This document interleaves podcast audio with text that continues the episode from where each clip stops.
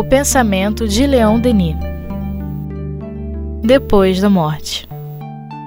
Com Luzia Matias, Graça Bueno e Jailton Pinheiro.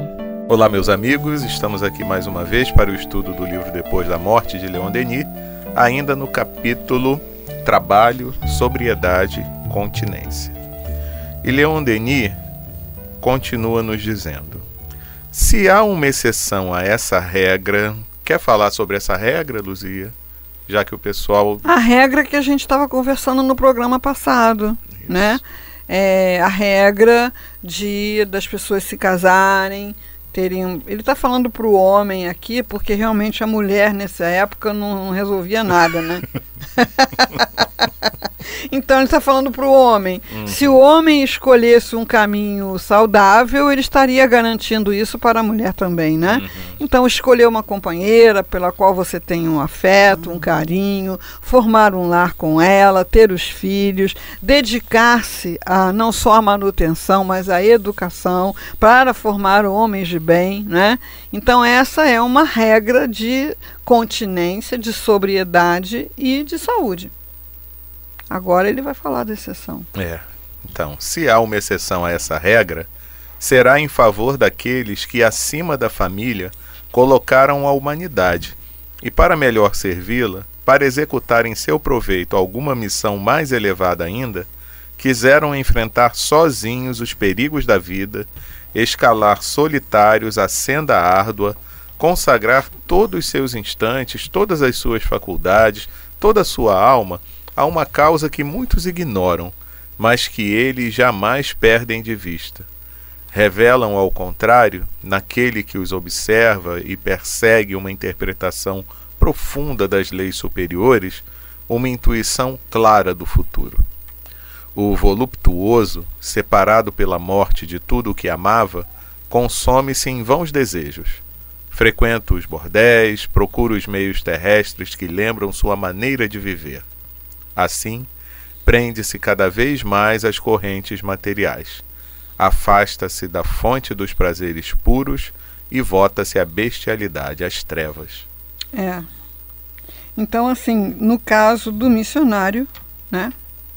Ou no caso daquela pessoa que, embora não tendo uma esposa, não tendo filhos, é, canaliza esse amor para amigos, para filhos de amigos para instituições, para um, pesquisas, né? Que é o caso do próprio Leon Denis, né? Ele sempre teve muito clara qual era a causa a que ele queria dedicar a sua vida, né? Ele responde lá para o candidato a senador que queria trazer ele para ser deputado, né? Essa não é a causa da minha vida, né? A causa da minha vida é outra. É a elevação moral da humanidade. Uhum, uhum, né? Isso ele está fazendo aí. Né?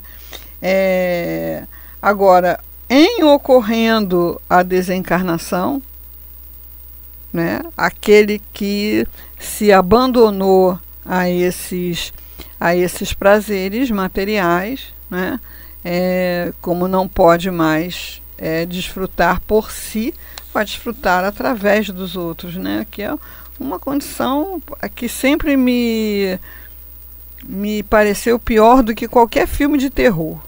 É.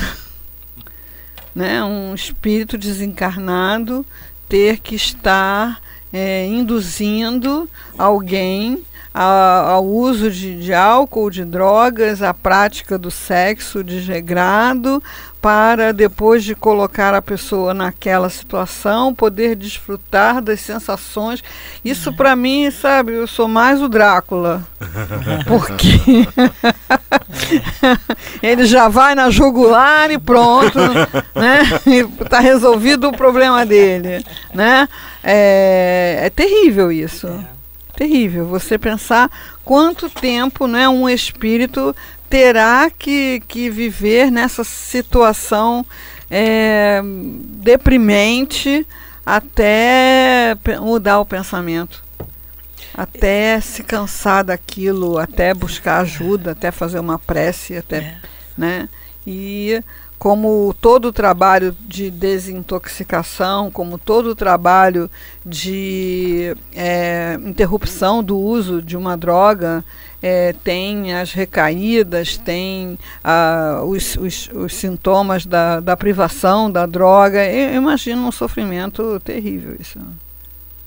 É. O André Luiz fala, não é, inclusive, dos vampiros de fluido vital, uhum, né? Uhum. Então, é, quando a pessoa desencarna, tem lá aquelas equipes que vêm para impedir que esses vampiros venham é, sorver aquelas últimas energias né, que, que ainda estão no, no corpo. Né? Isso é uma coisa horrorosa. Né? Então, agora, se durante o tempo de encarnado o espírito só circula em torno dessas emoções, dessas sensações, e a gente vê isso de montão, né? De uma maneira tão descompromissada. Sim, sim. E a morte não vai mudar o pensamento? Não, não. Não. Então, assim, as pessoas que entendem que a felicidade é tomar cerveja, né? É comer churrasco, é, ficar naquela excitação daquelas músicas um, uh, um, dia inteiro, um sábado inteiro, um sábado inteiro, um domingo inteiro, né? Desencarna, e aí? Uhum. Né? Vai estar tá girando em torno de que o pensamento? Né? É. Vai buscar o quê, Essas né? coisas aí, né? É. Fica prisioneiro, né? É. Isso é, é, é horrível. A gente vê lá na casa, no trabalho mediúnica, como a Luzia falou. E eles ficam ali do lado do outro constantemente, incita a beber, a fumar, uma série de coisas para ele ter o prazer, né, de sugar esses fluidos, essas energias das pessoas que fazem isso para satisfazer a ele. Fica preso ali e muito, muito que, tempo. Assim, que a, os espíritos que vão para o atendimento da desobsessão é, já estão numa condição melhor. É. Porque os médios não iam suportar. Não. Uhum. Os médios iam adoecer. É. É, São os que já têm é condição verdade. de atendimento, mínima, de mudança. É verdade. Mínima. É. O altivo incorporava uma entidade que emitia uns sons, uns grunhidos. Acho que era, chamava Indaiá. É. Ele não falava nenhum idioma, ele emitia uns grunhidos e ele trazia espíritos assim pelo laço. E ele jogava aqueles espíritos nos médios, os médios davam uns murros, os já levava tudo embora. Sabe? Aí depois o Altivo explicava pra gente, era apenas um choque é como se fosse um choque elétrico, mesmo é. que você pega lá um doente né, na, psiquiátrico que está uhum. ou parado completamente catatônico ou totalmente descontrolado e dá um choque, né, ou com medicação, ou para a partir dali poder iniciar algum tipo de, de, de abordagem. Né? Uhum. Então era, isso não era frequente, isso era bastante raro, é, mas era um trabalho assim eles vinham é, grunhindo como animais, sabe? Num laço, e aí os, os, médios. Coitados dos Meu médios. Deus do céu! Meu Deus do céu! Meu Deus do céu, né? E depois tinha autopasse, né? Uhum. Depois um dava passe no outro, depois com certeza era feito ali um trabalho de limpeza, né? Mas, mas eu acho que mesmo esses já estavam numa situação uhum. melhor do que isso aqui. Né? É assim, lembrado, é assim mesmo. É. É, nunca que eu tratado. me lembre nunca tive num bordel né mas já vi no cinema uhum. até um documentário é, sobre a vida do Vinícius de Moraes é, tem lá um, é, é, uma, é um documentário, então é uma filmagem lá do lugar mesmo, não são atrizes, é aquilo ali mesmo, né? E, e você vê, sabe, o grau de doença que estão aquelas pessoas. O grau de doença que estão aquelas pessoas. Você imagina aquela pessoa desencarnou, como é que fica? Uhum. Né? É, a gente os nossos sentidos limitam as nossas percepções. Graças a Deus. Uhum. É. Porque a gente não ia suportar perceber muito uhum. mais do que isso, não. É. É, Dá não. Me fez lembrar a comparação que uma vez fizeram exatamente com, com isso, né? Com a gente não conseguir perceber o mundo espiritual por completo à nossa volta, né? Como também não conseguimos perceber o mundo infinitesimal à nossa volta. Porque senão também seria um negócio muito Você não complicado. ia querer nem respirar. É. Aqui, por exemplo, É. tem manadas de ácaros, né? Que são uns rinocerontes, né? Aí cada vez que você inspira, entram É. aqueles rinocerontes todos em manadas, assim, para dentro, né?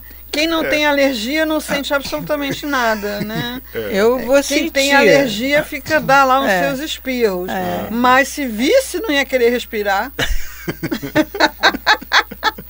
o quê? Essas coisas vão entrar? Não vão entrar? Não vão entrar? A pessoa prefere morrer. Ele morrer do que, do que respirar, né? E às vezes as pessoas ficam muito perplexas com o diagnóstico de infecção, né? Quando você fala, ah, você está com essa bactéria, você- mas como que eu peguei isso? Né? Quer dizer, o que é mais extraordinário é como você ainda não tinha pego isso, É. né? Porque isso está em tudo. Então você vê lá, vai o, o cirurgião vai ter que abrir o corpo da pessoa, né? Quer dizer, é, todo o material é submetido a, a, a, proce- a procedimentos de extermínio de bactérias, né? Autoclaves e outros sistemas que acabam com toda a população bacteriana, todo o instrumental que vai ser usado ali. E o cirurgião tem que ficar esfregando, né? as, as mãos, as unhas lá até aqui em cima, né? Porque é, a, a luva pode rasgar e tal. Então você tem que ficar ali se escovando 20 minutos, né? Para conseguir eliminar uma boa parte da população bacteriana que tem na sua mão, né? Aí a pessoa arruma uma infecção, fica tão espantada. Mas como é que pode? Como eu peguei isso? Então, é extraordinário o nosso sistema imunológico, né? Mas a gente não vê esses, esses bichos. É. É, eu, Não ia suportar, Deus, não ia É, suportar. Deus. eu, falei, eu, eu tomei vacina, como eu peguei gripe? É, né? Que Como? estranho, né? Quer dizer, Coisa. a sua vacina continha é, alguns tipos de vírus, né? Mas não todos. É. Vamos lá. Colocar suas alegrias nas voluptuosidades carnais é privar-se por muito tempo da paz da qual gozam os espíritos elevados. Essa paz só a pureza pode propici- propiciar-nos. Não havemos desde essa vida? Nossas paixões, nossos desejos criam imagens, fantasmas que nos perseguem até no sonho e perturbam nossas reflexões. Mas, longe dos prazeres mentirosos, o espírito recolhe-se, retempera-se, abre-se para as sensações delicadas. Seus pensamentos elevam-se na direção do infinito. Desligado por antecipação das concupiscências ínfimas, abandona sem pesar seus órgãos usados. É. A gente estava falando nisso, né? Dessa condição terrível do espírito precisar usar o corpo de alguém para continuar desfrutando dessas sensações, quando ele está é, livre do corpo físico, podendo acessar o universo, né? Uhum, uhum, é. E aí, por conta de sua própria escolha, ele acaba se mantendo preso Uhum. a esse tipo de sentimento, paixão que ele mesmo cultivou. Uhum. Aí a pessoa que está nos ouvindo pode pensar assim: e agora eu que vivi o tempo todo só envolvido nesse tipo de sentimento, o que é que eu faço agora? É. aham. Começa a mudar, né? Trabalho, Sabendo que não é fácil. sobriedade, É. continência, Hum. é, disciplina, É. disciplina, disciplina, disciplina. É como você é, pegar uma casa que tem várias, vários problemas, tubulação elétrica, não é? mas é, a casa tem valor.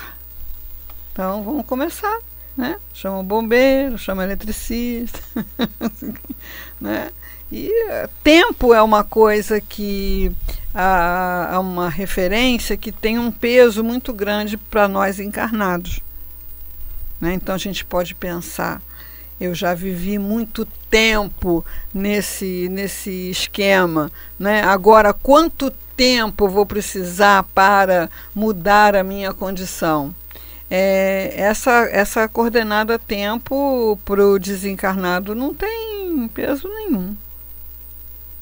Uhum. Então, eu posso ter ficado dez encarnações nesse ambiente e ali me impregno, e ali me vicio, e ali fico prisioneiro, no momento em que eu decido praticar a, a continência, a sobriedade, o trabalho, é, eu posso fazer essa, essa mudança num, numa fração de tempo que vai me parecer irrisória. Tudo vai depender da, da aplicação da disciplina. Me lembra de algumas situações com as quais a gente fica é, uh, empacado na vida um problema de relacionamento, um problema de trabalho, fica ali empacado achando que aquilo não tem solução, ou que a solução é muito complexa e que você vai precisar de 10 reencarnações para resolver aquilo e que é muito difícil. Aí tá bom, um dia você enjoa de reclamar e decide resolver. Uhum. Aí você vai e faz um movimento diferente e aquilo tudo se dissipa, parece mágica. E aí você diz assim, mas era só isso que era para fazer? É. É verdade. Era só isso. Então a gente não, não tem que se preocupar com o tempo. Era só isso. A gente tem que se preocupar com decisão. Mas por que Então- a gente fica presa nesse tempo? Somos, sempre, né? somos crianças espirituais, né? A É. gente quer, E Leon é, Denis fala tanto da vontade, né? Uhum. Somos crianças espirituais. É, eu outro dia eu estava assistindo alguém comentar sobre essa, sobre essa questão e citou uma pergunta do livro dos Espíritos que tem tudo a ver. Eu abri aqui agora, é 909. Olha a pergunta de Kardec. Poderia sempre o homem, pelos seus esforços, vencer as suas más inclinações? E a resposta dos espíritos: sim, e frequentemente fazendo esforços muito insignificantes. O que lhe falta é a vontade. Ah, quão poucos dentre vós fazem esforços. Aí a pessoa pensa que falta vontade e potência da alma. Não falta vontade e potência da alma. Falta vontade de fazer diferente. Isso. Hum. Porque a vontade ela já está usando para o outro sentido. Exatamente. Exatamente. A gente tem Vontade pego muitas, muitas pessoas, né? É, o que falta é a vontade. Bom, então eu não tenho vontade. É, então eu sou fraco, eu não, não. Você tem vontade, Falta potência da dirigir. alma, falta dirigir a vontade, né? É, a gente sabe que uma coisa que é, prolonga a nossa inteligência, prolonga as nossas possibilidades de aprendizado, de cognição, é, de lucidez é, no processo de envelhecimento, é você estar sempre treinando coisas novas. Uhum. Por exemplo, entrar em casa sem acender a luz. Você já conhece bem sua casa, né?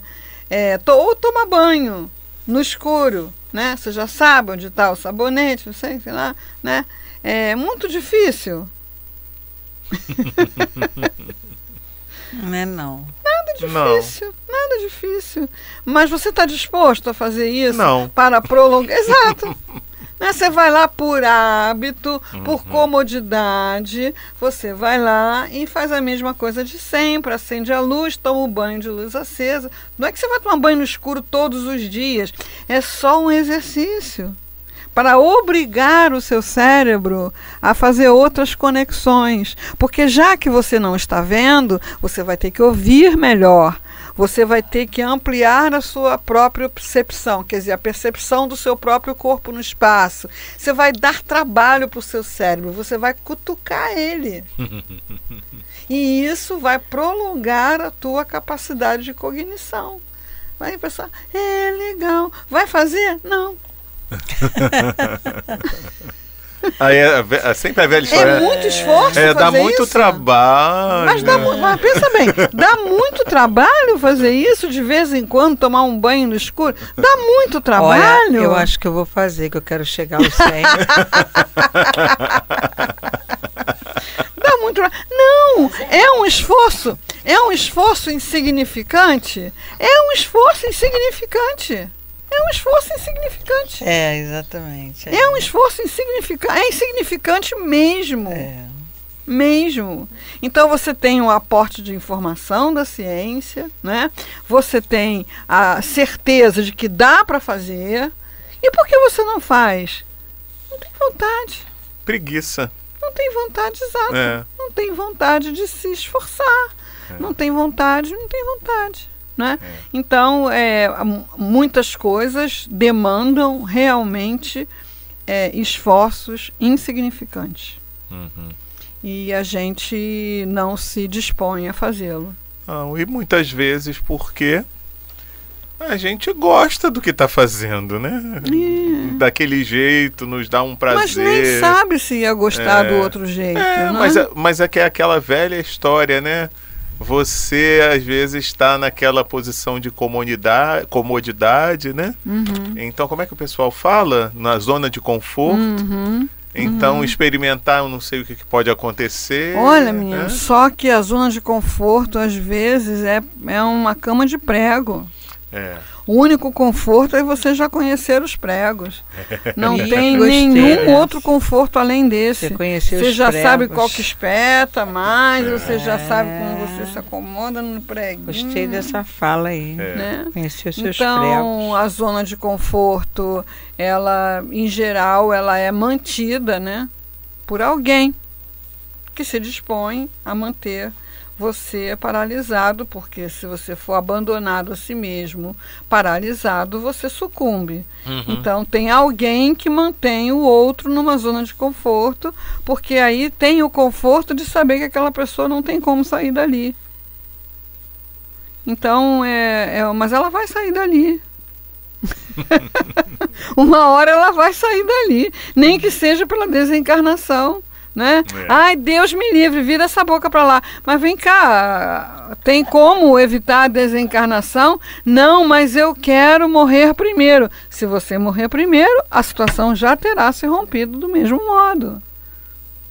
Então a gente fica pensando enquanto mães, né, que a gente não quer que o filho morra primeiro. Não é por quê? Porque a gente não vai suportar se separar do filho. Tá. E se você morrer primeiro que o seu filho, que é o que você está propondo, né? Você não quer que o filho morra primeiro.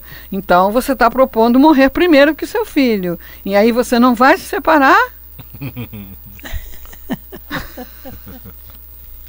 Vai, né? André Luiz levou quanto tempo para poder ver a família de novo? Né? Ih, um E, e no momento em que ele viu, ele fazia parte ainda daquela família? Não. Não fazia mais. Não fazia mais parte daquela família. Então, assim, a separação ela é inevitável. E isso nos parece terrível quando a gente deveria exultar, né? Por termos sido criados livres e para a liberdade. Nós não fomos criados para nenhum tipo de desse- dessas cadeias que a gente faz, né? O único elo real é o amor e ninguém se separa dos seus amores, Uhum, uhum. né? Você amou alguém na sua vida que desencarnou, que foi para outro país, que não sei o que lá, esse amor está presente em você. É. Ah, mas a pessoa não está aqui para eu pegar nela, para eu agarrar ela, para sufocar ela. Fazer cafuné. Não, é? Tá, ca- cafuné. Tudo que é demais é ruim, né? Cafuné demais começa a arder a cabeça. então, a gente foi criado livre, foi criado para liberdade, mas a liberdade gera um, um grau de incerteza é que a gente prefere não desfrutar da liberdade, prefere ser prisioneiro porque ali existe uma segurança. Me lembrou agora a questão dos judeus quando saíram do Egito, né? Que uma hora lá começaram a reclamar que enquanto eram escravos no Isso. Egito tinha comida, Isso, exatamente, exatamente. né? É. Que estava melhor. do Tava que melhor. aquela condição ali. Não, pois é, de incerteza. É, não é? De incerteza, de caminhada, né? De busca, de, né? Isso. E que é basicamente o que acontece, né? A gente pode fazer essa analogia quando a gente sai daquela fase da infância e entra na adolescência com um monte de incertezas e tal. Mas você não pode ficar parado na infância. Não. Você tem que caminhar. Não é? Pois é, pior que pode. Tem né? alguns que querem ficar, né? Mas isso é uma outra história.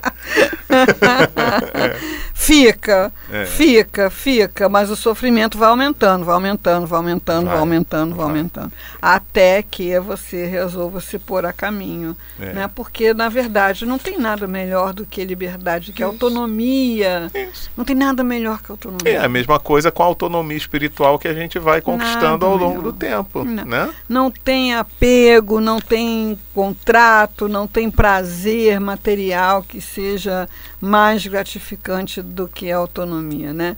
Leon Denis tem uma fala que, se, que ele, ele deixa a alma transbordar no problema do ser quando ele fala da vontade, não é? Não é maravilhoso eu poder dizer que sou uma inteligência livre, que eu me fiz, me construí, me che...